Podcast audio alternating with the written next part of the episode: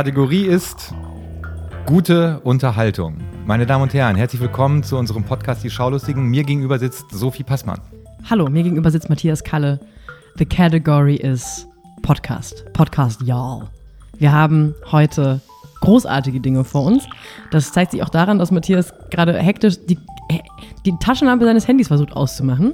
Das fängt schon sehr gut an. Bist du einer von diesen Menschen, der auch nicht weiß, wie die Töne ausgehen, die Tastentöne und dann Ich SMS schreibst in der Bahn? Ich habe es geschafft. Ich habe es geschafft. Es sind aufregende Fernsehdinge passiert. Passiert eigentlich immer. Fernsehen ist ja so ein verlässlicher Partner in Sachen Spielspaß und Spannung. Wir haben teilweise, wie ich finde, phänomenal großartige Serien geschaut. Teilweise aber auch phänomenal schlechte. Ich möchte sagen, wir haben die schlechteste Serie, wer, seit wir diesen Podcast machen, geschaut. Ja, und für mich zumindest die beste Serie, seit wir diesen Podcast machen. Du merkst, es ist eine Superlativ. Eine oh. Superla zum, für mich ist es eine Superlativfolge. Was ist mit Fleabag? Na, da können wir gerne gleich drüber diskutieren, ob äh, die Ich habe Serie. Fleabag gerade so ausgesprochen wie Quebec. Fleabag? Fleabag. Fleabag. Fleabag. Kommst du aus Fleabag? Ich- äh, Fleabag liegt bei Hot Priest Mountains. Wir haben nämlich die, wie ich finde, ph- phänomenale Serie äh, Pose auf Netflix gesehen und eine nicht so phänomenale Serie auf Netflix. Wir sind die Welle. Wir nicht. Also wir beide wir, sind wir nicht die sind Welle. definitiv nicht die Welle, aber wir haben es geschaut. Wir haben geschaut äh, Frühstück, Mittag, Abendessen Wir hatten übrigens witzigerweise heute auch schon Frühstück und zumindest Mittagessen. und ein bisschen Abendessen, weil wir haben hier Schokobons äh, vor uns liegen. Und wie ich äh, meine Disziplin und deinen Blutzuckerspiegel kenne, werden wir zwischendurch mehrere Schokobon-Pausen einlegen. Wir haben mal endlich wieder den Wilhelmsen der Woche Endlich. Und wir haben lineares Fernsehen geschaut. Das gute Ei, alte ei, lineare ei, Fernsehen. Ab und zu passiert es mir, dass ich unschuldig auf mein Handy schaue und da wartet eine SMS von Matthias K. Und meistens sind es solche Sachen wie ARD Ausrufezeichen, jetzt Ausrufezeichen. Und dann, wenn ich fünf Minuten nicht antworte, Bambi drei Ausrufezeichen. Der Bambi war der, wie ich finde, unwichtigste Medienpreis in Europa. Nein, der Bambi ist ja irgendwie eine nette Veranstaltung von Hubert Burda Aus dem Media. Hause Burda. Das Aus Haus dem Hau- Burda. Hause Burda. Das Haus Burda. Als ich damals noch in Baden-Württemberg meine Radioausbildung gemacht habe, war der Bambi immer das Wacken für Radiojournalisten. Da ist man immer in den roten Teppich hin und hat gehofft, dass, naja, so Lena Meyer-Landrut einem kurz einmal was ins, ins Mikro spricht. Deswegen habe ich eine emotional tiefe Verbindung zum Bambi. Die hat sich ein bisschen aufgelöst dadurch, dass ich mir den Bambi letzte Woche im Free TV angeschaut habe. Live. Das Problem war, dass wir beide überhaupt nicht wussten, dass der Bambi im Fernsehen läuft. Ich habe den wirklich Ich, null ich habe mitbekommen. ich hab, ich hab aus Versehen Tagesschau geguckt und danach wurde so rüber moderiert und dann dachte ich erst, ah, ist das jetzt ein, ein Teaser für etwas, was in zwei Wochen stattfindet? Und dann merkte ich auf einmal, das ist ja wirklich live, gerade im Fernsehen. Und es ging los, dass Sarah Connor hat ihren Hit Vincent gesungen. Danach kam Kai Pflaume auf die Bühne und hat gesagt, Bambi rockt. Hat er dabei so ein, so ein Influencer-T-Shirt getragen für Instagram? Er hat was sehr schwarzes, paillettenartiges angeschaut, aber er ist halt nicht Billy Porter. Und deshalb sah es irgendwie sehr verkleidet aus. Und nachdem er Bambi Rock gesagt habe, wusste ich, okay, das besser wird's jetzt nicht mehr und es wurde auch nicht mehr besser. Wie, wie war es für dich? Wie, wie war es für dich, nachdem du meine SMS gelesen hast? Bambi, Ausrufezeichen, Ausrufezeichen, Ausrufezeichen. Ich habe dann eben auch zu spät eingeschaltet. Ich glaube, ich habe so 20, 30 oder 40 eingeschaltet. Da lief die ganze Pose also schon ein bisschen, Show so ein bisschen. Und das erste, was ich gesehen habe, war Kristall, der mit einem Bambi in der Hand ins Mikro schrie, die haben nix da, die haben gar nix. Und wenn ich mir überlege, was ich für Probleme habe, ne? Und dann dachte ich so, worum geht's denn? Redet er über Poetry Slammer oder wer hat jetzt nix? Es ging wohl darum, dass Kristall eine Schule in Nepal, Ja, glaube ich, eröffnet eröff- hat, eröffnet ja. hat. Jetzt, äh, jetzt, äh, das hat dann schon wieder dazu geführt, dass ich mich ein bisschen zurücknehmen wollte in meinem Spott, weil bei aller Blödheit, die man vielleicht Kristall unterstellen kann oder wie doof man den finden kann, whatever. Er hat halt eine gute Sache gemacht. Wäre auch cool gewesen, wenn er eine gute Rede gehalten hätte, weil ich finde, dieses komische, ein weißer Mitteleuropäer eröffnet irgendwo eine Schule und hält dann erstmal so leicht selbstgefällig eine, die haben da ja nix, die leben ja in ihrem eigenen Schlammrede, finde ich so ein bisschen mittelwach, sagen wir mal so. Und er beendete seine Rede, die, glaube ich, als ernsthaft eingestuft wurde, wenn ich das richtig interpretiert habe, wie so, zwischendurch gab es so Schnittbilder ins Publikum, wie so Promis so ähm, vermeintlich so leicht angerührt kopfschüttelnd da saß und meint, mein Gott, der Chris, beendete seine Rede mit dem glorreichen Wort Penis.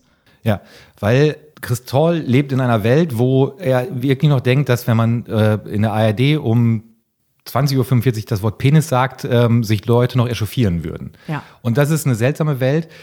Außerdem, was du denn verpasst hast, war, dass die Laudatio auf Chris Doll hat ein Mann namens Martin Rütter gehalten. Und Martin Rütter habe ich dann auch noch am Ende kurz gesehen. Ach so, doch. Er, hat dann, er kam dann nochmal auf die Bühne, nachdem Chris Hall fertig war und hatte ein ausgewaschenes, also ein Polohemd an, das, wo ich dachte, wenn man das noch zur Gartenarbeit anzieht, dann finde ich es eigentlich fast schon ein bisschen frech. Und damit stand er auf der Bühne beim wichtigsten Medienpreis Deutschlands, wo ich dann direkt dir hektisch geschrieben habe, ist das der Moderator? Hat der, hat der Moderator ein ausgewaschenes Polohemd an? Was ist da los? Das Haus Burda hat sich da, ich, ich, das Haus Burda war für mich neu. Ja, ich kannte, ich kenne nur das Haus Evangelista.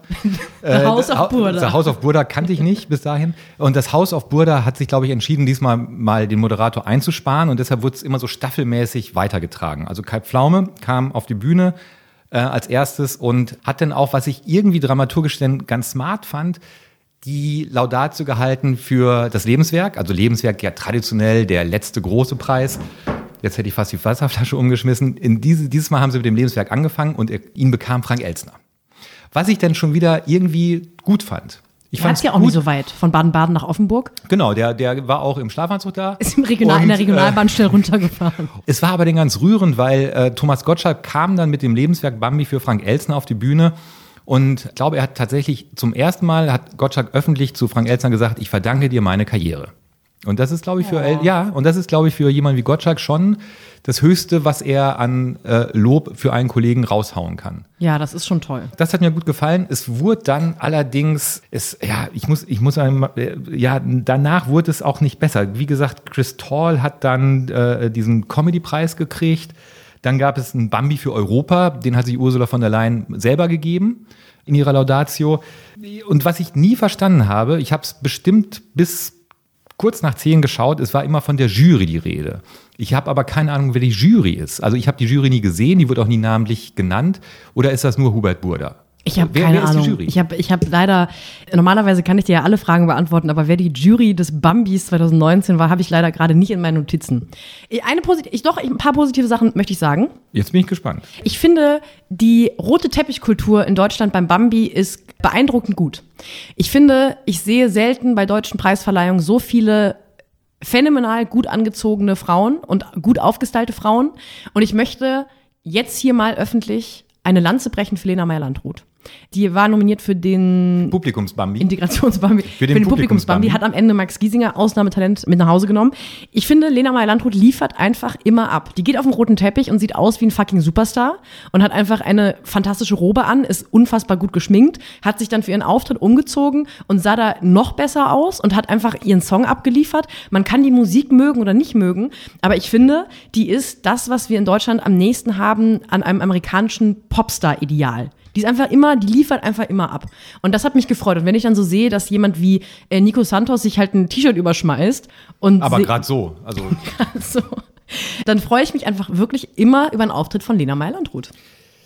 Das ist nett, dass du das sagst, weil mir ist eine Sache aufgefallen, weil wir haben ja in, in, in in diesem Jahr uns die ein oder andere amerikanische Preisverleihungsgala auch angeschaut, die im Fernsehen übertragen wurde. Was ich nicht verstehe, wenn amerikanische Stars zu Preisverleihungen gehen, dann wissen sie, sie gehen zur Arbeit. Das ist Arbeit für sie. Sie sitzen da und liefern da ab. Egal was passiert. Sie sind angeknipst, sie sind da, sie versuchen irgendwie da ihre, ihre Arbeit zu machen. Und deutsche sogenannte Stars haben, glaube ich, immer noch nicht verstanden, dass das keine Privatveranstaltung ist. Die haben nicht verstanden, dass es im Fernsehen übertragen wird. Die haben nicht verstanden, dass es sein kann, dass die Kamera sie einfängt. Da sitzen gelangweilte Menschen, die sich von sich selbst gelangweilt sind, die von ihren Kollegen gelangweilt sind und die sich nicht einen Hauch Mühe geben, diese Langeweile für diese drei Stunden, die das übertragen wird, abzustellen. Und das ging mir so dermaßen auf die Nerven. Ich verstehe es nicht. Es ist Arbeitsverweigerung, weil das ist ihr verdammter Job, dahin, sich hinzusetzen und sich ein bisschen anzustrengen, dass diese Gala, diese Preisverleihung einen gewissen Glanz bekommt. Hatte sie mal wieder nicht. Apropos Glanz, mir ist äh, komisch, dass ich jetzt auf einmal hier in die Rolle komme, dass ich den Bambi verteidige. Mhm. Zwei Sachen, über die ich mich auch gefreut habe. Ich habe das Gefühl, diese ähm, Influencer-Riege, über die sich ja irgendwie auch oft ausreichend lustig gemacht wird, seit die zur Preisverleihung eingeladen werden, kriegt das Ganze eine andere Art von glatter Professionalität, die ich sehr schätze. Also zum Beispiel äh, Shirin David, ja. die gerade ein unfassbar erfolgreiches Album rausgebracht hat, vorher reine Influencerin war, war einfach phänomenal gut angezogen, perfekt aufgestylt. Die wusste einfach genau, was sie auf diesem roten Teppich zu tun hat. Und der Influencer Riccardo Simonetti kam am nächsten an das ran, was man sich in Sachen flamboyantem Stil, in Sachen, im Sinne von Billy Porter, auf einem deutschen roten Teppich vorstellen kann. Rosanes, sehr gut, sehr, sehr gut geschnittener ähm, Doppelreiher und sehr gut geschminkt auch und hatte irgendwie Strasssteine. Es war wild und es war cool. Ja. Und da hatte ich wirklich Spaß. Liebe Influencer, lasst uns zukünftig bei deutschen Preisverleihungen nicht mit Florian David Fitz und Elisa Mbarek allein, die schon vom Rumsitzen gelangweilt sind. Ähm, Aber die sitzen halt auch oft da. Ja, dann sollen sie halt nicht mehr hingehen. dann sollen sie halt, dann sagen, sollen sie halt sagen, ich habe da keinen Bock zu. So, bleibt zu Hause auf dem Sofa. Das können sie ja machen. Aber wenn sie da hingehen, dann sollen sie da verdammt nochmal ihre Arbeit machen und entertainen. Und wenn sie das nicht machen, dann sollen sie es lassen. Ich merke schon, ich komme heute nicht in diesen Hassmodus rein. Dieser Podcast wird präsentiert von Random House mit einer Hörbuchempfehlung.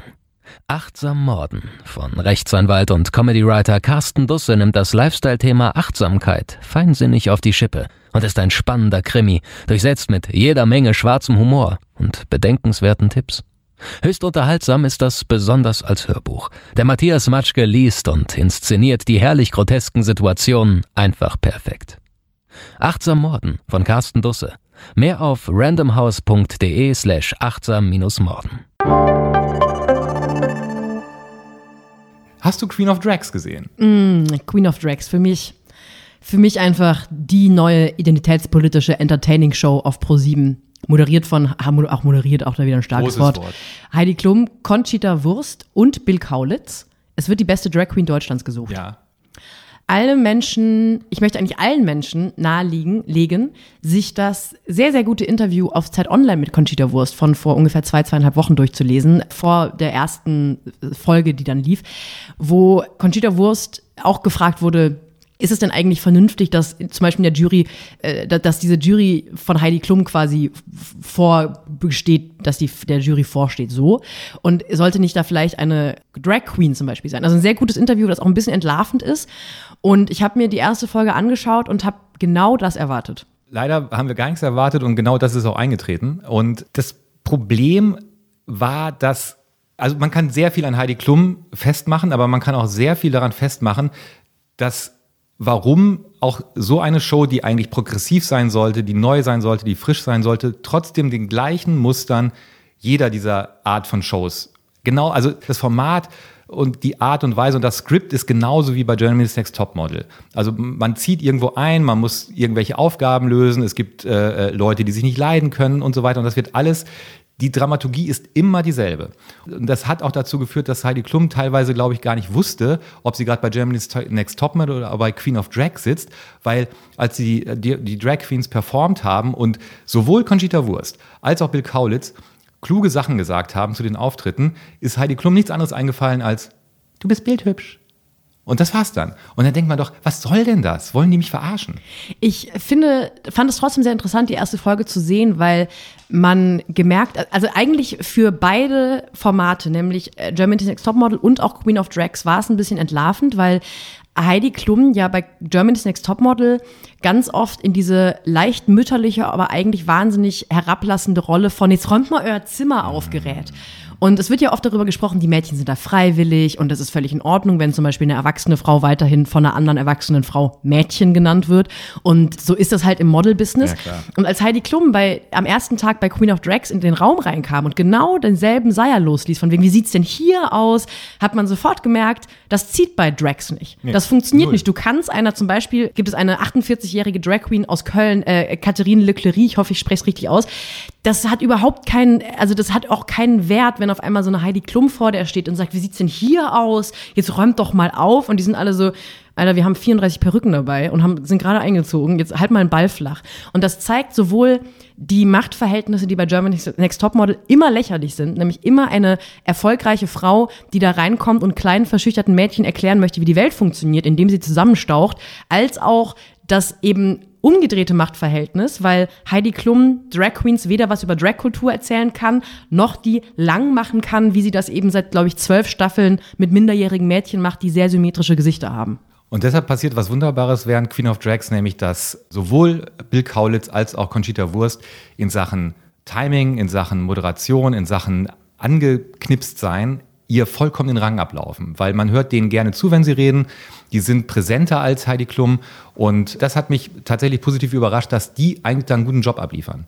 Und ich, es gab einen ganz rührenden Moment. Ich bin sowieso, ich find, fand die Kaulitzes irgendwie immer cool und ich fand auch so Bill Kaulitz als Figur, ich konnte mir vorstellen, dass der sehr wichtig war. Und es gab tatsächlich in der ersten Folge eine Situation, wo eine relativ junge Drag Queen ihm erzählt hat, ich war so großer Tokyo Hotel Fan ja. und du warst so eine Inspiration für mich. Und ich habe auf dem Dorf groß geworden und habe auf einmal so einen Popstar gesehen, der sich geschminkt hat und irgendwie so mit solchen Geschlechterklischees mhm. gebrochen mhm. hat, wo ich gerührt war, wo auch Bill Kaulitz gerührt ja. war und die Drag Queen, wo ich dachte, ja, bei allem, bei aller berechtigten Kritik Vielleicht muss man jetzt auch einfach damit leben, dass in so einem breitgetretenen, massenkompatiblen Format wie Queen of Drags trotzdem am Ende was Gutes rauströpfelt. Wir beobachten das weiter und ich hoffe es sehr, weil ich finde auch die Auftritte, die ich gesehen habe, fand ich alle wirklich großartig und, und ich habe mir das gerne, gerne angeschaut. Ich glaube halt nur, über die Person Heidi Klum müssen wir irgendwie werden wir nicht mehr warm mit, äh, e-, egal was sie wegmoderiert, wobei moderieren, wie du gesagt hast, ein großes Wort ist. Und ich würde mir wünschen, dass den Leuten, die sich diese Show ausdenken, dieses, äh, diese Show skripten, zusammenschneiden, dass ihnen mal ein bisschen was anderes einfällt, als immer diese gleiche deutsche Show-Dramaturgie, die leider auch bei Queen of Drags zum Tragen kam. Ich kann es eigentlich nicht mehr sehen.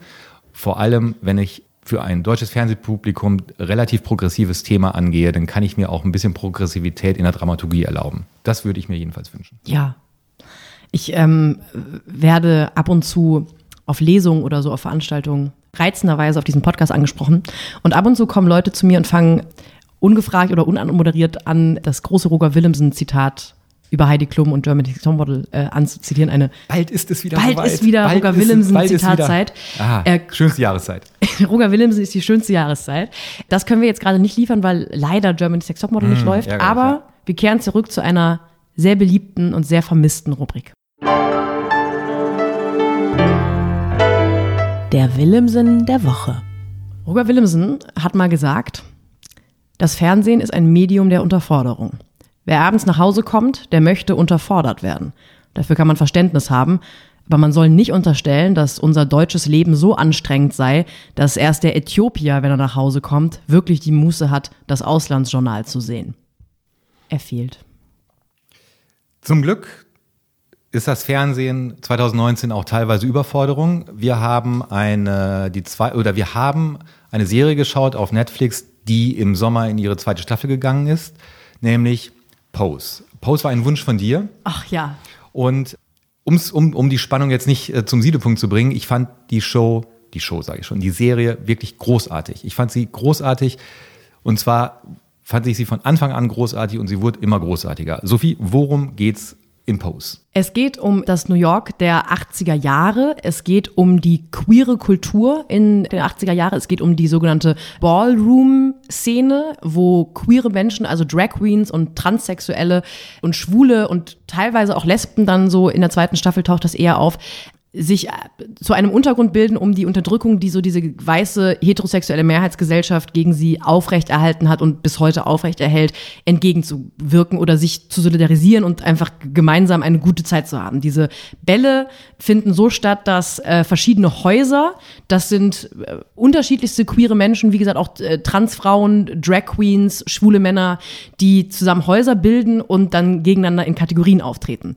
Das können Kategorien sein wie Ballroom Extravaganza oder Upside, äh, Upper East Side Realness, wo es immer darum geht, sich zu verkleiden, ein gutes Kostüm zu finden. Und es ist eigentlich ein ständiges Zeigen der Flamboyanz. Und in diesem, in diesem Ballroom, in dieser Ballroom-Szene, in diesem Ballroom, in dem wir uns während Post befinden, spielt der großartige Billy Porter den MC. Das ist derjenige, der immer die Kategorie ausruft, the category is, und dann sagt er halt, was gefordert wird. Und dann sieht man halt diese äh, Drag Queens und diese queeren Menschen äh, ihre Auftritte machen und sie werden dann bewertet. Und es gibt die hässlichsten Pokale der Welt zu gewinnen, äh, wenn man eine Kategorie gewonnen hat.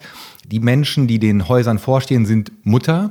Das sind die Mütter und es gibt auch immer die Mutter des Jahres. Und in der ersten Staffel geht es vor allem darum, dass sich äh, Blanca von ihrem Haus, dem House of Abundance, äh, lossagt und ihr eigenes Haus, das House of Evangelista, gründet. Das ist äh, schon alleine als Geschichte wahnsinnig toll gemacht, weil es gibt ja noch einen schwulen Jungen, der aus so einem, so einem Kaff nach New York kommt, um Tänzer zu werden, der dann im Haus auf Evangelista Unterschlupf findet, damit er nicht mehr auf der Parkbank schlafen muss. Und das ist alles, die Figuren sind alles mit so einer großen Liebe und so einer großen Wärme gezeichnet. Ähm, ausgedacht hat sich das alles übrigens Ryan Murphy, den wir hier schon für den unglaublichen Quatsch The Politician sehr ausgeschimpft haben. Und ich kann es immer nicht glauben, dass sich jemand sowas wie Pose ausdenken kann und dann auch The Politician. Pose ist aus ganz, ganz vielen Gründen großartig. Es ist phänomenal gut gespielt. Dieser ganze Cast ist ein absoluter Traum. Also meine Billy Porter haben wir auch schon jetzt so oft gelobt. Äh, viele kennen ihn mit Sicherheit auch vor allem auch von fantastischen Kostümen von der Met Gala und von coolen Auftritten ja. von roten Teppichen.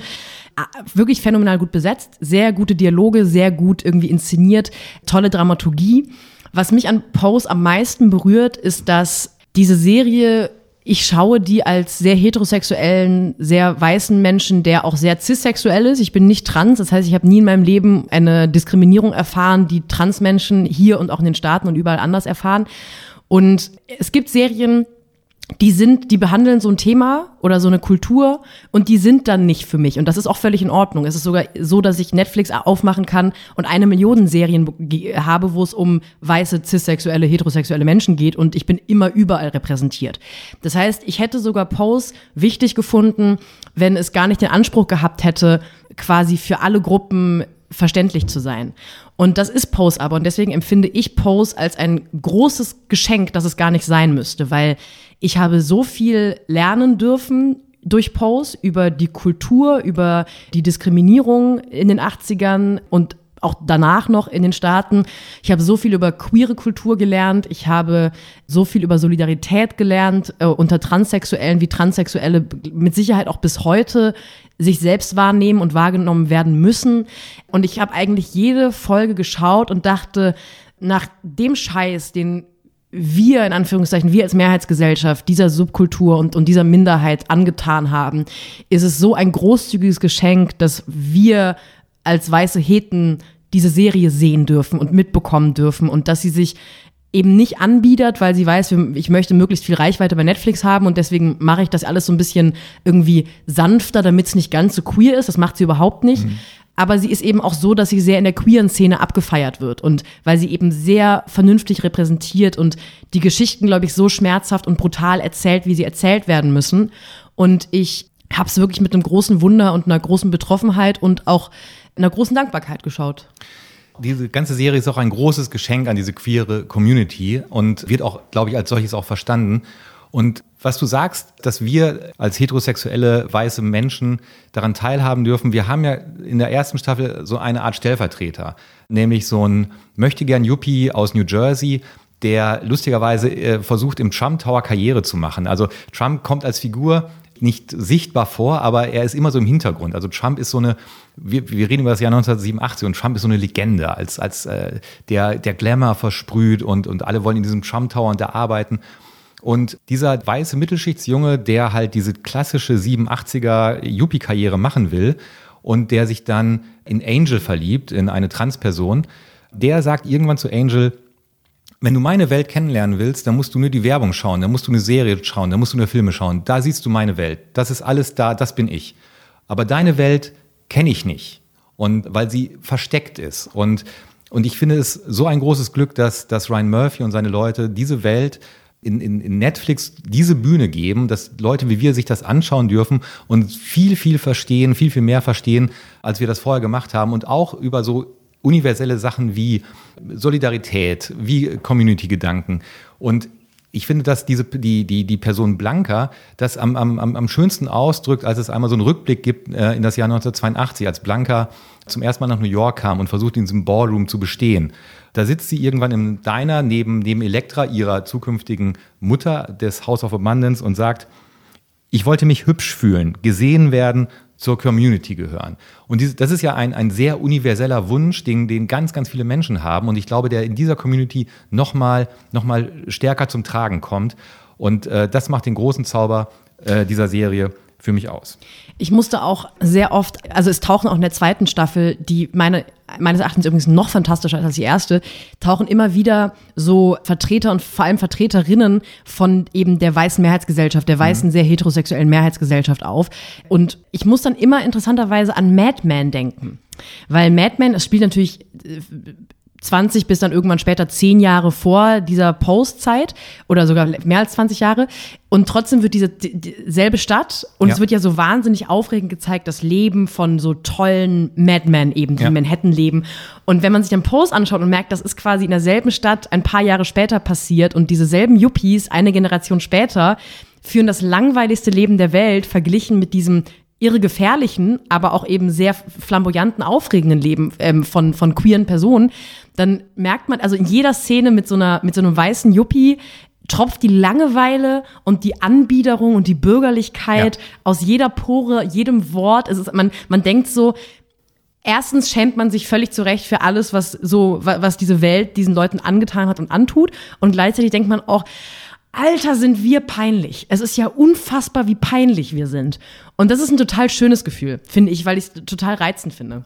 Man muss auch dazu sagen, weil du dieses New York wieder ansprichst. Wir haben ja vor zwei Wochen eine, eine äh, flammendes Plädoyer dafür gehalten, dass wir New York eigentlich nicht mehr ertragen in Serien und Filmen. Interessanterweise haben die Macher von Pose dieses New York der 80er Jahre wieder auferstehen lassen durch den Style der Leute, dadurch, dass sie genau die richtigen Ecken gefilmt haben. Vieles spielt an so einem Pier und, und das finde ich dann schon wieder sehr, sehr interessant, weil New York in den 80er Jahren halt nicht dieses Woody Allen verkitschte Postkarten äh, Modern Love New York ist, sondern einfach eine dreckige und kaputte Stadt. Und das fand ich, fand ich tatsächlich auch aufregend und spannend, dass man das mal wieder so gesehen hat. Und es gibt so ganz viele Einstellungen, wo man im Hintergrund die Twin Towers noch sieht, was mich auch sehr, sehr gerührt hat, ehrlicherweise. Für mich gibt es in der zweiten Staffel eine ganz phänomenale Szene, wo Elektra mit äh, Blanca und Angel und noch einer vierten, ich weiß gar nicht mehr genau wem, die fahren so an den Strand, also mhm. haben die, die kriegen über Umwege für ein Wochenende so ein Wochenendhaus und sind dann in so einem sehr äh, weißen Yuppie-Restaurant und dann kommt eine Frau, die offensichtlich bemerkt, dass das transsexuelle Frauen sind, darüber und ist so völlig pikiert und, und sagt so ganz, ich weiß ganz genau, was ihr seid und ihr seid hier nicht erwünscht. Und Elektra steht dann auf und so ganz demonstrativ gibt so ihre Handtasche ab. Einer von denen, die weiß, okay, jetzt kommt kurz eine Rede, weil ihr ganzes Leben wurde ihr gesagt, dass sie irgendwo ja. nicht hingehört. Und das ist ein so schöner Monolog, dass ich den gerne kurz vorspielen möchte. Gott mag sie mit Barbies gesegnet haben, einem Garten mit Pony und einem Freund namens Jake samt Schwangerschaft und von Vati bezahlter Abtreibung, damit sie aufs College gehen konnten mit Abschluss als miese Bitch. Ihre Uniform aus schlecht sitzenden J-Crew-Shorts, falschen Perlen und billigem Haargummi kann darüber, dass Sie nicht wissen, wer Sie sind, nicht hinwegtäuschen. Unsere pure Anwesenheit macht Ihnen Angst. Wir haben für unseren Platz an diesem Tisch gekämpft und das hat uns stärker gemacht, als Sie jemals sein werden. Und jetzt Unterkiefer zu und zurück zu Ihrer Muschelsuppe und Ihrer eintönigen Unterhaltung, denn meine Freundin und ich gehen nirgendwo hin. Gänsehaut. Pose. Diese Serie ist auch eine ganz, ganz tolle Beschreibung von dem, was, was AIDS Ende der 80er Jahre war. Nämlich eine Krankheit, an der Menschen wirklich reihenweise gestorben sind und die Welt hat sich nicht geschert darum. Es ist sehr, sehr eindrücklich, wenn Billy Porter in seiner, in seiner Rolle immer wieder erzählt, er hat die Schnauze so voll auf Beerdigungen zu gehen und er will das nicht mehr. Und, und die zweite Staffel beginnt damit, dass er mit ähm, MJ Rodriguez, die Blanca spielt, auf so eine Insel vor New York fahren mit dem Schiff, wo AIDS-Tote anonym beerdigt werden, weil die Leute diese, diese Leichen nicht auf normalen Friedhöfen haben wollen. Und wenn wir darüber nachdenken, dass das alles 29 Jahre her ist und was das vor allem für diese Community bedeutet hat, dass sie sich alleingelassen gefühlt hat mit dieser Krankheit, dass keiner wirklich danach geforscht hat, ein, ein, ein Heilmittel zu finden. Und wenn es eins gab, waren die so scheißen teuer, dass sich die Menschen das nicht leisten konnten.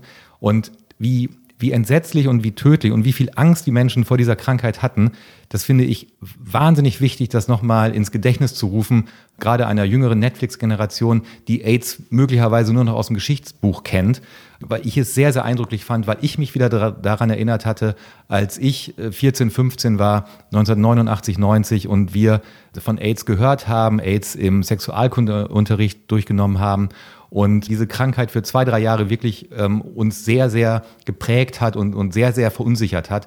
Und ich fand das sehr, sehr toll gespielt. Ich fand das sehr, sehr beeindruckend und finde es wichtig, dass die, die Zuschauerinnen und Zuschauer von Netflix nochmal erinnert werden daran, was für eine Scheißseuche AIDS war und immer noch ist. Übrigens, vielleicht noch ganz kurz, weil ich das gelesen habe, dass sich Ryan Murphy und die anderen Macher von Pose haben sich inspirieren lassen von einer großartigen Dokumentation aus dem Jahre 1990 mit dem Titel Paris is Burning. Die sollten wir uns vielleicht irgendwann nochmal anschauen. Ja, Fällt mir da ein. schreibe ich mir auf. Schreib dir das doch mal Ich nehme den Stift auf. und dann öle ich meine Finger, weil mm. ich glaube, du hast einen Trommelwirbel verdient. Ja. Richtig? Ja. Ich mache mich bereit. Zwei, drei, vier. Au, aua. Tat das jetzt sehr weh. Ah. Ist ein Arzt hier. Ich muss gerade mal hier. Oh Gott. Du, ich, ich finde es einfach immer stark, wie du vorbereitet bist. Kalles Top 3 der besten Lieder aus Pose. Platz 3 ist This Love von Whitesnake. Kommt in, einer, kommt in einer großartigen Szene vor, und zwar äh, der von uns schon angesprochene Vorstadt-Yuppie, der sich in Angel verliebt hat, ist hin und her gerissen, weiß nicht, ob er diese Liebe leben kann. Und Angel muss, um irgendwie Geld zu verdienen, in so einem billigen Strip-Schuppen arbeiten, wo Männer Geld in so, in so einen Schlitz reinwerfen und dann geht eine Wand zur Seite und dann tanzt sie so vor ihm. Und als er sie endlich in, diesem, in dieser Piepshow gefunden hat, kommt dieses Lied von Whitesnake aus dem Jahr 1987. Ursprünglich war das Lied mal für Tina Turner geschrieben worden, aber dann fand David Coverdale, der Sänger von Whitesnake, sein eigenes Lied so toll, dass er sagte, nee, das behalten wir mal lieber selber. Und wenn Sie jetzt denken, hat Matthias Kall jetzt vollkommen den Verstand verloren? Nee, ich spiele mal vor, wie sich das eigentlich anhört. Is It the Love von Whitesnake.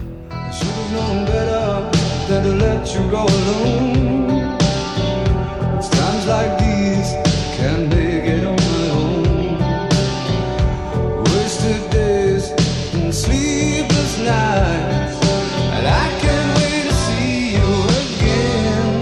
Ich möchte übrigens alle Menschen da draußen auffordern, nach, dieser, nach diesem Podcast mal auf YouTube zu gehen und sich das Musikvideo dazu anzuschauen, weil äh, der Sänger von Whitesnake wird verlassen und die Frau, die ihn verlässt, trägt das klassische Outfit, das man bei einem Umzug trägt, nämlich ein weißes, durchsichtiges Negligé, einen weißen String und weiße High Heels und sitzt dann irgendwann kurz nachdem sie die Wohnung verlässt, im Flur auf dem Koffer und hat wahnsinnig lassiv die Beine in Pumps an, den, an die Wand abgestellt, weil so erholt man sich ja bei einem Urlaub, wenn das Negligé verrutscht ist. Finde ich ganz, ganz toll.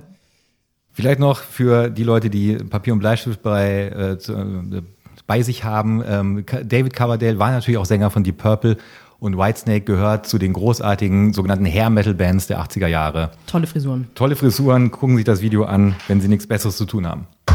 Platz 2. Breakout von den Swing Out Sisters. Sophie Passmann kriegt gerade einen Lachanfall und ich weiß nicht warum. Weil auch da wieder das Video. Du sollst dir doch nicht die Videos doch anschauen. Unbedingt, das Video. Ich meine, Breakout, es handelt davon, einfach mal crazy sein, aus dem normalen Leben ausbrechen. Was die machen im Musikvideo, als das erste Mal Breakout gesungen wird, die räumen in der Lagerhalle Teppiche um. Das genau das stelle ich mir vor, wenn man einfach mal aus dem normalen Lebenstrott raus möchte. Wir reden hier aus, wir, wir, wir, wir sind im Jahr 1986. Es sieht aus, als würden sie in der Ikea-Lagerhalle Sachen umstapeln. Für mich ist die Musik entscheidend und nicht. Leute, heute sind wir mal verrückt. Heute bauen wir ein Billigregal zusammen. Breakout. Sorry. Die Swing Out Sisters, eine leicht angejazzte Band, die im Zuge von Sade in den 80er Jahren ähm, für Furore gesorgt hat, vor allem in England. Neben Breakout hatten sie noch den Hit Surrender und mein persönliches Lieblingslied der Swing Out Sisters, eine Coverversion von Am I the Same Girl. Aber jetzt Breakout von den Swing Out Sisters, damit Sophie bisschen dancen kann.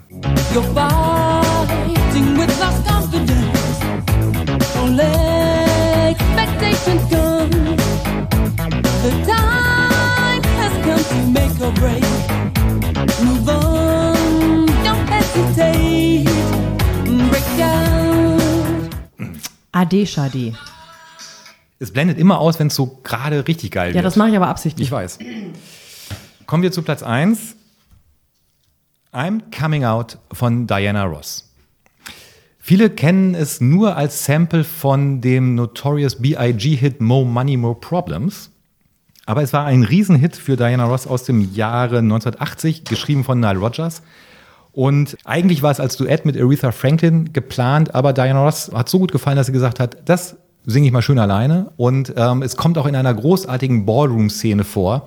Und für die paar Ignoranten, die es nicht kennen, so hört es sich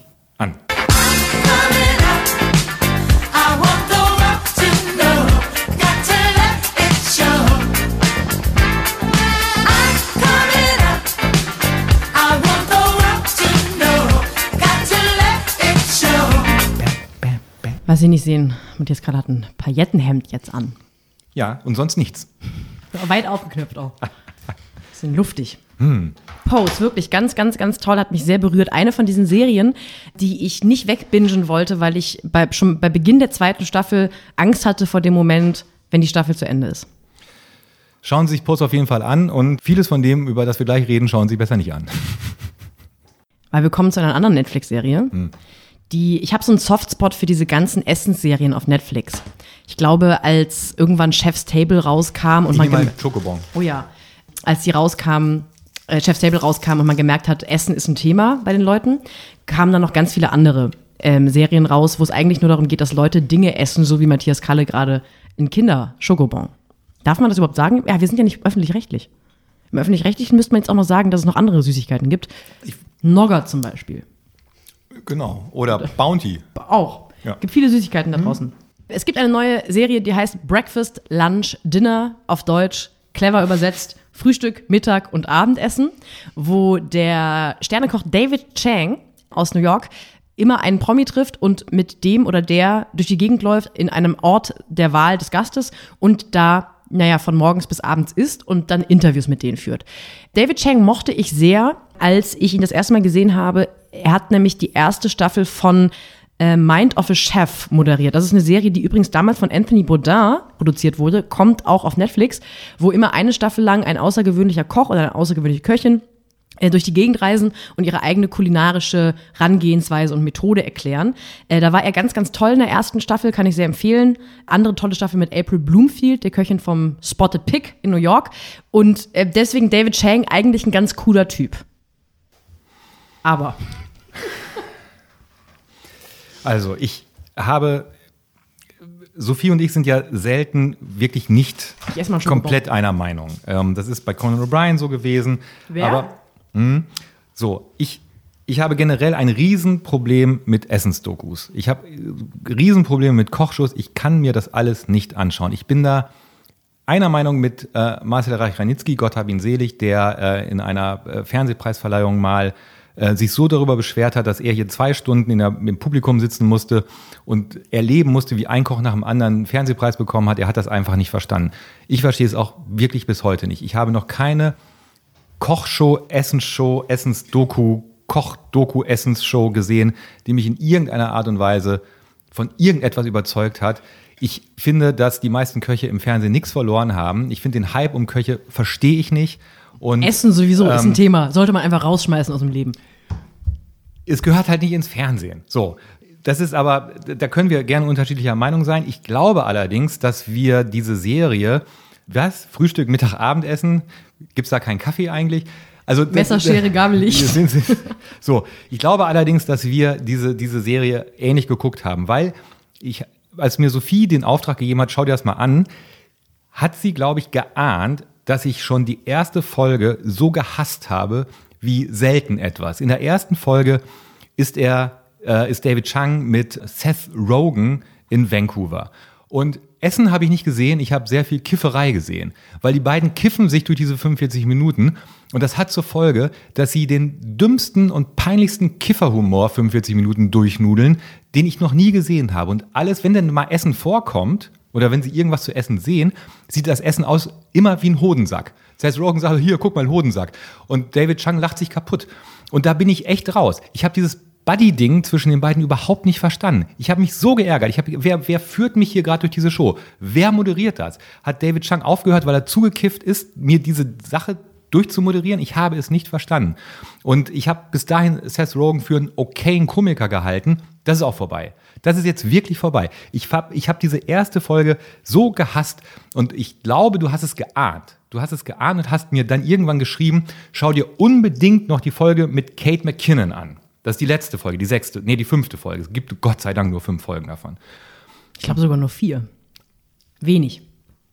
Drei sind zu viel, eine geht, nämlich die mit Kate McKinnon, was allerdings nicht am Konzept der Sendung liegt, auch nicht mit David Changs Qualitäten als Host oder whatever, sondern einzig und allein an der großartigen Kate McKinnon, die bei Saturday Night Live vor allem für unfassbar tolle Parodien von unter anderem Angela Merkel, aber auch Hillary Clinton. Justin Bieber auch, Äh, macht, ähm, auch Elizabeth ja. Warren macht sie ganz toll. Ja, ich ich mag Kochserien, also ich mag eigentlich Kochserien nicht, also diese klassischen deutschen Kochsendungen, weil mir egal ist, ob Poletto oder Lanz oder wer auch immer ein tolles Lammkarree machen kann.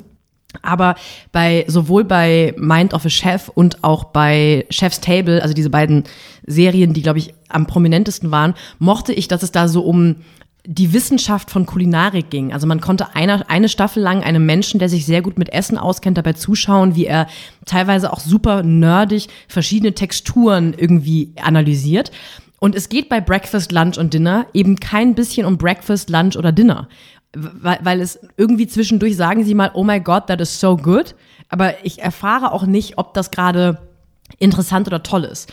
Und äh, Kate McKinnon ist einfach, die trägt diese Folge, weil sie unglaublich liebenswürdig und aufmerksam und wach ist und, und herzlich und intelligent und ich erfahre trotzdem nichts über das Essen. Also zwischendurch probiert sie mal was und sagt, gut oder nicht gut.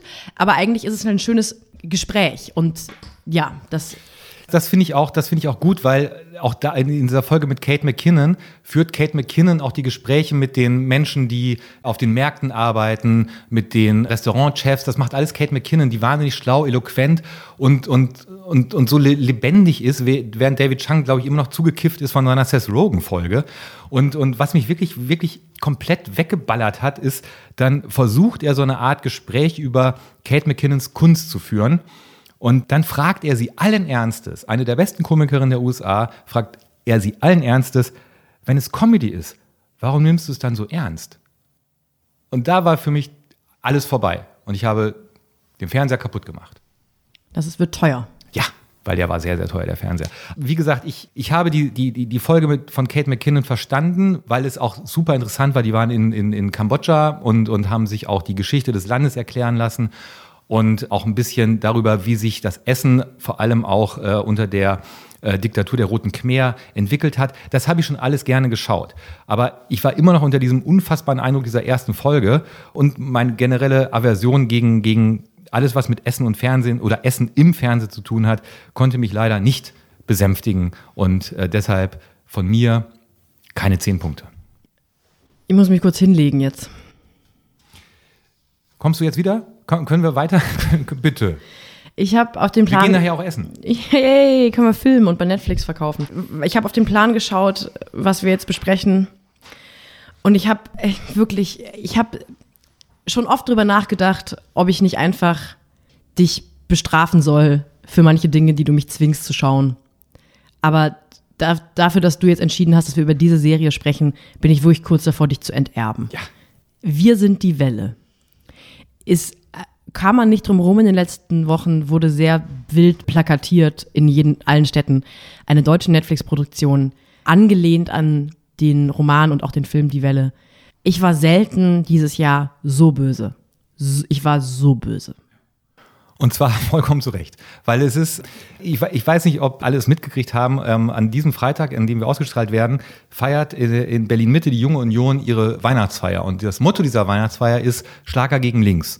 Und als ich äh, Wir sind die Welle geschaut habe, dachte ich die ganze Zeit, das ist TV-Serien gegen links. Weil äh, ich habe so ein narratives Machwerk, wo versucht wird, auf der einen Ebene jede linke Emanzipationsbewegung diktatorische Züge nachzusagen. Ich habe so eine, einen Mist wirklich selten gesehen. Abgesehen davon, da kommen wir aber gleich en, en Detail noch zu, wenn ich Luft hole, äh, abgesehen davon, dass es dramaturgisch eine Frechheit ist, dass es schauspielerisch eine Frechheit ist und, ähm, und, und dass es auf allen Ebenen einfach eine ganz, ganz, ganz, ganz schlechte Serie ist.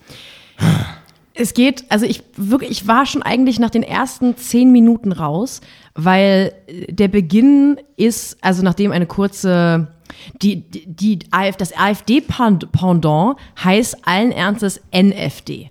Ich denke, also so, so einfallslos kann man wirklich nicht mal nach Kiffen mit Seth Rogen sein, dass man denkt, ja, ja, AfD machen wir NFD draus, wegen NPD, das ist eine clevere Idee, abgehakt, Feierabend.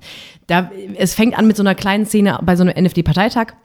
Und dann geht's weiter mit der eigentlichen Geschichte, wo diese Wellenbewegung in einer ganz normalen äh, Gesamtschule oder so einer, so einer Oberschule äh, irgendwo in Deutschland beginnt.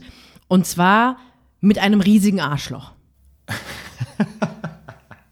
Tristan. Tristan, Alter. Tristan, Alter. Tristan ist, Tristan ist einfach, Tristan ist der Neue in der Schule. Ja. Und Tristan ist interessanterweise, das ist das in meinen Augen einzig authentische an der Widerspiegelung von linken, vermeintlichen Grassroot-Bewegungen.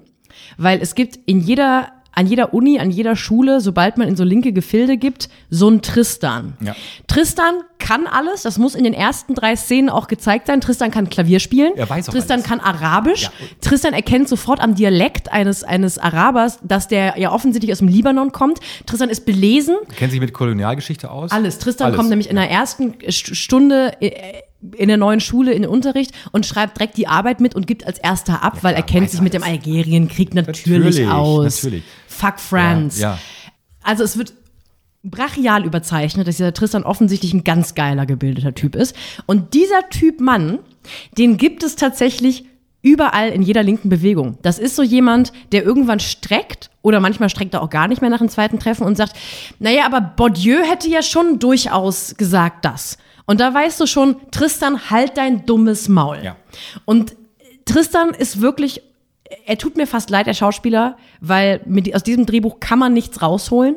Es gibt in der ersten Folge allen Ernstes eine Szene, wo er und sein offensichtlicher sich etablierender Love Interest auf dem Dach der Schule stehen und schreien. Das, Er macht so Wolfsgeräusche. Tristan macht so Wolfsgeräusche, weil er so ein Lowly Wolf ist. Und dann klaut er erstmal, dann klaut er ein Buch aus der Bibliothek, weil Tristan ist nicht nur ein toller Klavierspieler und kann fließend Ja. Arabisch, der interessiert sich auch für Literatur Ja. und gibt dann seinem Love Interest ein Buch, schmuggelt das in die Tasche. Übrigens, ey, Kids, Bücher in der Bücherei klauen, schäbiger geht's nicht. Ja, das ist auch das Geilste, weil ein ein Buch klauen, weil jemand, der sich vielleicht das Buch kaufen, nicht leisten kann, weil er vielleicht, hm, keine Ahnung, arm ist. Nee, das ist, Tristan muss einen auf geiler Macker machen. Vor allem Ausleihe in der Schulbücherei kostet nichts, du Vollidiot. Ja, und äh, das Love Interest ist äh, sehr, sehr ein Rich Kid. Das kommt noch dazu. Es ist alles sehr, sehr, sehr, sehr bescheuert. Man muss vielleicht dazu sagen, für diejenigen, die sagen, Welle, Welle, Welle, war da nicht was? Ja, da war was, weil nämlich dieses, das Grundmotiv äh, bezieht sich auf einen Roman aus dem Jahr 1984, was versucht hat, ähm, faschistische Bewegungen in ihrer Entstehung äh, nachzuzeichnen, und zwar in kleinsten Räumen wie in einer Schulklasse. Das, es gab ein äh, legendäres Experiment in den 70er Jahren, darauf beruht der Roman Die Welle, und Dennis Gansel, der verantwortlich ist für diesen Mist äh, auf Netflix, hat 2008 den Roman verfilmt mit Jürgen Vogel in der Hauptrolle und hat sich damals noch sehr an diesen Roman gehalten, nämlich ein Lehrer, gespielt von Jürgen Vogel, versucht seiner Schulklasse anhand eines Experiments, eines groß angelegten Schuljahresexperiment zu erklären, wie faschistische Bewegungen entstehen können. Und Dennis Gansel ist wahrscheinlich so begeistert von diesem Stoff, dass er gesagt hat, ah, wie wäre es denn, wenn wir das umdrehen? Und deshalb hat er den Stoff umgedreht und hat daraus eine äh, vermeintlich linke Bewegung gemacht, die aber von den Jugendlichen selbst ins Leben gerufen wird, nicht von einer außenstehenden Autorität wie einem Lehrer. Und anhand dieser linken, vermeintlich linken Bewegung versucht, die gleichen Mechanismen nachzuzeichnen, die in dem Ursprungsexperiment, was in der Welle beschrieben wird, zu zeigen. Und es ist auf allen Ebenen wirklich sowas von in die Hose gegangen. Ich weiß überhaupt nicht, wo ich anfangen soll, wann diese Serie ins Lächerliche und ins Schagenhafte gekippt ist. Ich Können wir weiter über Tristan sprechen, vielleicht? Tristan ist ein, ist, ist ein Riesenproblem, aber alle Schauspieler sind ein Riesenproblem. Alle, alle, alle Schauspieler sind einfach nicht gut. Ich finde die Schauspieler nicht, nicht schlimm. Ich finde meist in den meisten Fällen, ich finde, das ist einfach mit dem Drehbuch, da kannst du nichts draus machen. Und aus, bei der plakativen Figurenentwicklung kannst du auch als bester Schauspieler nichts machen. Also, es ist äh, Tristan. Können wir noch mal ein bisschen über Tristan sprechen? Also in den ersten zehn Minuten spricht er Arabisch, spielt Klavier, schreibt als Klassenbester als Neuer in der Klasse eine Arbeit und klaut ein Buch aus einer Bücherei. Es ist wirklich so drüber und so doll. Und dra dramatischerweise, glaube ich, ohne es zu wollen, weil ich glaube nicht, dass die Intention von, von der Tristan-Figur ist, dass man sich lustig macht über diesen Typus äh, vermeintlich linker Mann, der der großkotzigste, äh, frauenverachtendste Arsch ist, den man im ganzen Fichte-Lesekreis findet, Ja. ist es eben eigentlich ein exaktes, perfektes Abziehbild von jedem Jungen, der mit 16 gerne Hesse gelesen hat und dann irgendwann politische Theorie äh, in Frankfurt oder Freiburg studiert. Ja. Tristan ist wirklich richtiges Arschloch. Ja. Er hat auch ein St. Pauli-T-Shirt andauernd an, ist auch das Einzige, könnte aber auch daran liegen, dass er im Knast gerade sitzt und Freigänger ist. Und warum er im Knast sitzt, wird nicht so ganz klar. Der war wohl mal in Hamburg in der autonomen Szene, hat da ein bisschen Scheiße gebaut, kam dann in den Knast. Und ähm, ist Freigänger, äh, macht sein Abitur halt nach, äh, wie man das halt so macht. Und äh, ist aber in Meppersfeld, einer fiktiven Stadt, die angeblich eine kleine Stadt ist, dann gibt's aber auch wirklich alles in Meppersfeld, also von einer Waffenfabrik bis zu einer Papierfabrik und, und es gibt, also in dem Kaff gibt es einfach alles. Ich finde, und, und, Meppersfeld klingt ein bisschen wie der erfundene Ort für so eine schlechte Radiokomödie. Ja. Wir aus Meppersfeld. Ja. Also es ist wirklich, es ist wirklich ab, ab, absurd und in Meppersfeld gibt es sehr, sehr reiche Leute. Das Love Interest von Tristan gehört zur sehr gehobenen äh, äh, Mittelschicht, spielt natürlich Tennis mit einem Typen, der aussieht wie ein Tennis. Alle, alle sehen auch so aus, wie das Drehbuch es für sie vorgesehen hat. Ja. Es ist so, es ist wirklich absurd. Der, der Tennisspielende Freund sieht aus wie ein Tennisspielender Freund. Der Bauernsohn sieht genauso aus wie ein Bauernsohn. Die, die leicht crazy Frau sieht aus wie eine leicht crazy Frau, weil sie sich die Haare hat abrasieren lassen, wie Britney Spears 2006. Also es ist alles wirklich so dermaßen auf die Fresse. Und mein Grundproblem mit dieser Serie, abgesehen davon, dass sie schlecht ist, mein Grundproblem, was ich wirklich super ärgerlich finde, ist, Tristan. wir kommen gleich nochmal zu Tristan. Mein Grundproblem ist, dass, was ich glaube, was im Moment wirklich nicht so eine gute Idee ist, eine Serie zu erzählen, die eine linke Bewegung problematisiert. Also ich glaube, das müssen wir gerade nicht machen. Also wir müssen vielleicht eher rechte Bewegungen prob- problematisieren. Da gibt es gerade einige davon. Und die sind der Mainstream. Und nicht das, was in Wir sind die Welle angeblich als ein linker Jugendmainstream äh, äh, äh, abgebildet werden soll, weil den gibt es so nicht. Was wir natürlich haben, ist ein leicht rechter Mainstream, der geprägt ist von Rassismus, von Sexismus und von Antisemitismus. Aber davon erzählt die Serie halt nichts, sondern sie erzählen davon, dass äh, ähm, wild gewordene Kids besoffen äh, mal zum Schlachthof gehen und den in Schutt und Asche legen wollen. So what? Das ist als Narrativ einfach wahnsinnig schäbig und kommt, um es einmal auszusprechen, zur absoluten Unzeit. Jetzt zu Tristan. Äh, nee, ich möchte jetzt, Also. äh, oh, statt jetzt nochmal irgendwie den Quatsch zu machen, denn dein total richtiges und sehr ernstes Argument aufnehmen, weil die allererste Szene ist eben von diesem NFD-Parteitag, wo ein, da wird dem Parteichef bei seiner Rede irgendwie so Gift gegeben, damit er umfällt und dann ver ver kidnappen die den, das sieht man. Und das, allein diese Szene zeigt für mich schon das Missverständnis oder das, das Missverstehen von links versus rechts im Autorenraum dieser Serie, weil bei Linken brennen Autos und bei Rechten brennen Menschen. Und das war immer schon so und das wird auch wahrscheinlich immer so sein. Und zu zeigen, dass das Erste, was eine wild gewordene Linke, meinetwegen dann auch linksradikale Bewegung macht, einen Menschen zu kidnappen, ist wirklich auch dramaturgisch so drüber und völlig egal, dass man eigentlich dann schon den Respekt vor dieser Serie verlieren muss und, und Tristan halt. und Tristan. Interessanterweise habe ich geschaut, dass äh, auch sogenannte äh, rechte, rechte Medien diese Serie nicht gut finden. Und das ist wirklich äh, wahnsinnig lustig, weil ähm, ähm, zum Beispiel hat die junge Freiheit geschrieben, die Serie sei linksgrüne Propaganda. Und ähm, da muss man sagen, ihr habt nicht nur von Politik keine Ahnung, sondern ihr habt vom Fernsehen auch keine Ahnung. Also äh, legt euch wieder hin. Aber äh, das ist keine linksgrüne Propaganda, sondern das ist einfach richtiger Scheiß. Vielleicht ist es einfach in beide Richtungen egal. Wie gesagt, schauen Sie sich das echt nicht an. Und oh, Tristan? nee, ich möchte ganz kurz das einzig Positive an der Serie sagen. Ah. Der Soundtrack. Musik fängt an, äh, also die, die erste Folge fängt an mit Musik von einer, von einer jungen, relativ unbekannten äh, Künstlerin, Billie Eilish. Äh, Habe ich jetzt mal reingehört, finde ich ganz gut. Können wir, nachdem wir letzt, vor zwei Wochen das New York, New York Embargo ausgerufen haben, können wir jetzt mal für so ein Jahr mal Pause machen, Billie Eilish in Fernsehserien? Also so großartig wir beide Billie Eilish finden, es reicht. Es reicht jetzt. In, ich möchte in Serien nicht mehr Billie Eilish hören im Hintergrund. Wenn du sowas sagst, dann sage ich nur, I wanna end me. Aber das, das stimmt tatsächlich, ist es ein bisschen jetzt schon drüber. Aber weswegen ich es eigentlich vor allem toll finde, weil in der, am Ende der ersten Folge kommt von der von mir sehr geliebten Band Sohn Lux ein ganz großartiger, sehr sphärischer, sehr toller Song, der dieser völlig egalen Szene eine eigentlich ungerechte Tiefe verleiht. Da bin ich mal gespannt.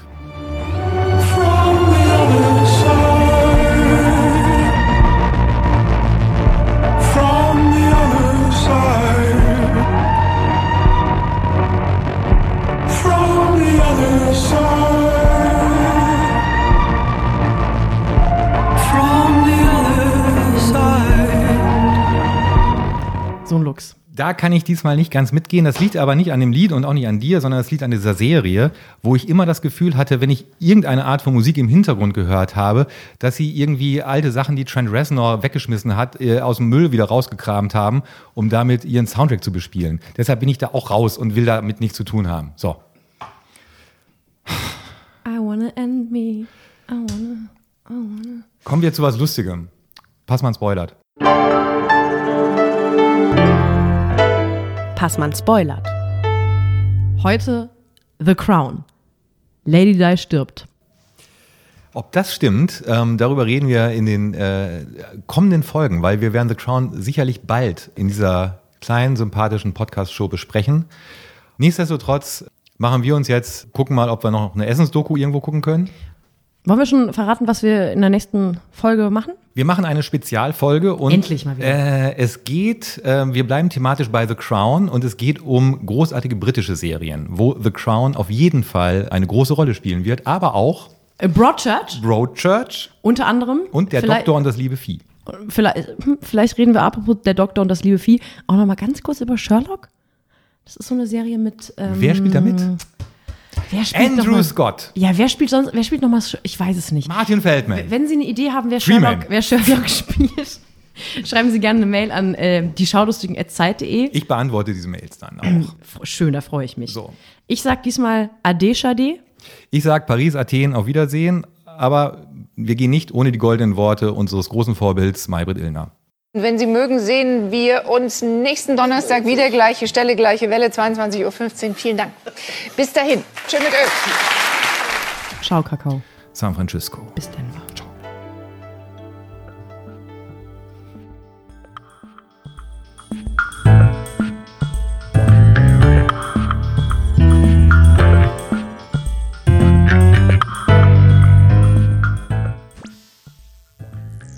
Heute The Crown. das ist richtig auch jetzt einmal.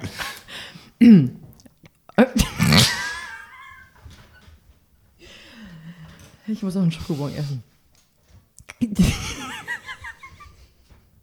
Wie trinkst du denn? Dass es keiner hört. So, Entschuldigung. Heute. Heute The Crown.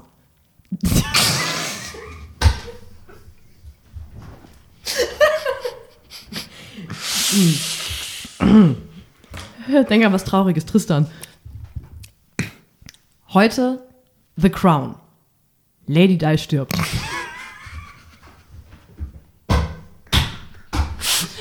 Ich mach das nochmal. Ich mach das noch einmal.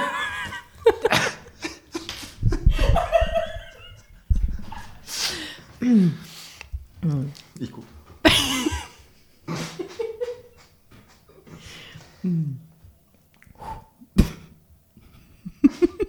Paula versucht mittlerweile auch wegzugucken. Ich guck dich an jetzt. Okay.